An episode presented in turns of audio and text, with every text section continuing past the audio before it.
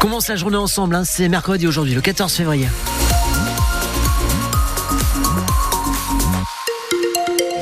Avant les infos de 8 heures, juste un, petit mot pour vous dire qu'on vient d'apprendre euh, qu'il y a un accident à hauteur de Béziers sur euh, l'autoroute A9. On n'en sait pas beaucoup plus. Dans quelques instants, je vous donnerai euh, des infos supplémentaires. On va chercher, mais si déjà vous êtes dans le secteur, si vous avez vu quelque chose, n'hésitez pas à nous passer un petit coup de téléphone, tiens, pour, pour nous dire ce qui se passe au 04 67 58 6000. du côté de Béziers, toujours, lorsque vous prenez l'autoroute et que vous allez en direction de l'Espagne, attention, avant d'arriver à Narbonne, ça commence à bouchonner. Et puis surtout, à partir de Narbonne et jusqu'à L'autoroute est bloquée parce que les agriculteurs espagnols manifestent. Donc voilà, il n'y a pas d'autoroute à partir de Narbonne pour ceux qui vont en direction de l'Espagne. Et si vous passez par euh, la route départementale 609, euh, euh, c'est bien bloqué aussi au niveau de Coursan du coup, puisque évidemment vous prenez la nationale plutôt que l'autoroute pour éviter l'embouteillage. Donc entre Béziers et Narbonne, difficile de circuler ce matin. Voilà, vos infos en tout cas, vous les partagez avec nous. N'hésitez pas 04 67 58 6000. Un petit coup d'œil sur la météo, Sébastien Garnier, c'est assez simple pour aujourd'hui. Oui, c'est un ciel voilé qui est prévu toute la journée sur l'ensemble du département. Peu de vent et des températures qui vont euh, grimper jusqu'à 20 degrés du côté de Bédarieux. On aura 19 à Montpellier et Béziers, euh, à Lodève également. 15 euh, du côté de 7. Il se promenait avec son chien dans la forêt de Montoulier, à l'ouest de Béziers. Il est tombé nez à nez avec un dinosaure. Plus exactement, un squelette de brontosaure, euh, vieux de 70 millions d'années. Histoire incroyable pour Damien Boschetto, 25 ans, qui en plus est passionné d'archéologie. Alors, il faut préciser que la découverte ne date pas d'aujourd'hui. La localisation est restée secrète pour éviter tout pillage, Arthur Fradin.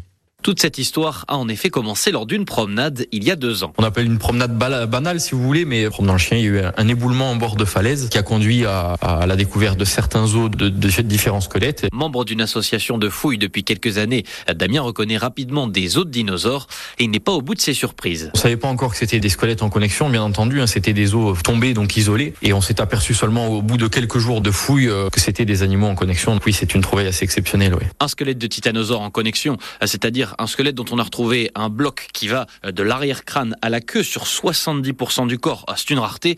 La nouvelle a été tenue secrète pendant deux ans. Le temps de l'extraction, à savoir qu'on est dans du, grès, donc du sédiment très induré, donc c'est extrêmement dur. Il y a également eu à la crainte, voilà, que ce soit pillé ou simplement même, même détérioré par des gens qui, qui connaissent pas, tout simplement. Le dinosaure a depuis été transporté au laboratoire du musée de Cruzy pour être étudié. Damien espère qu'à l'avenir, le public viendra nombreux pour admirer cette pièce hors du commun. C'est une pièce phare euh, pour le grand public de, de pouvoir admirer euh, un, dinosaure en connexion anatomique comme ça. Petit clin d'œil de l'histoire, lors de sa découverte, Damien était employé dans le secteur de l'énergie, mais cette belle aventure semble lui avoir ouvert les yeux puisqu'il est désormais inscrit dans un master de paléontologie. Et je vous invite à aller voir les photos de ce titanosaure euh, qui mesurait environ 9 mètres sur euh, francebleu.fr et sur notre appli ici. La mairie de Prémian, occupée hier, des habitants euh, dénonçaient et dénoncent toujours la construction illégale d'une maison de plus de 11 mètres de haut. La démolition a été demandée, mais rien ne se passe. Hier, le préfet a pris un nouvel arrêté plus contraignant. On y revient à 8h30.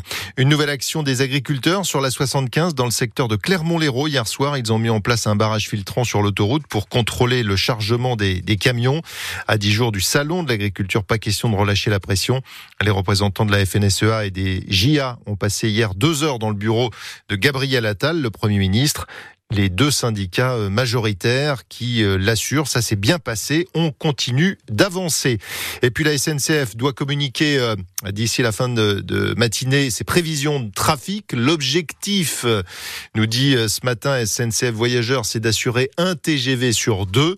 Les contrôleurs sont appelés à faire grève tout le week-end pour des hausses de, de, salaire et une meilleure prise en compte de leur fin de carrière. La nation va rendre hommage ce midi à Robert Badinter, mort vendredi à l'âge de 95 ans. Une cérémonie est prévue sur la place Vendôme, le siège du ministère de la Justice. Emmanuel Macron prononcera un discours en mémoire de cet infatigable militant des droits humains, mobilisé toute sa vie contre l'antisémitisme, l'homophobie, artisan de l'abolition de la peine de mort.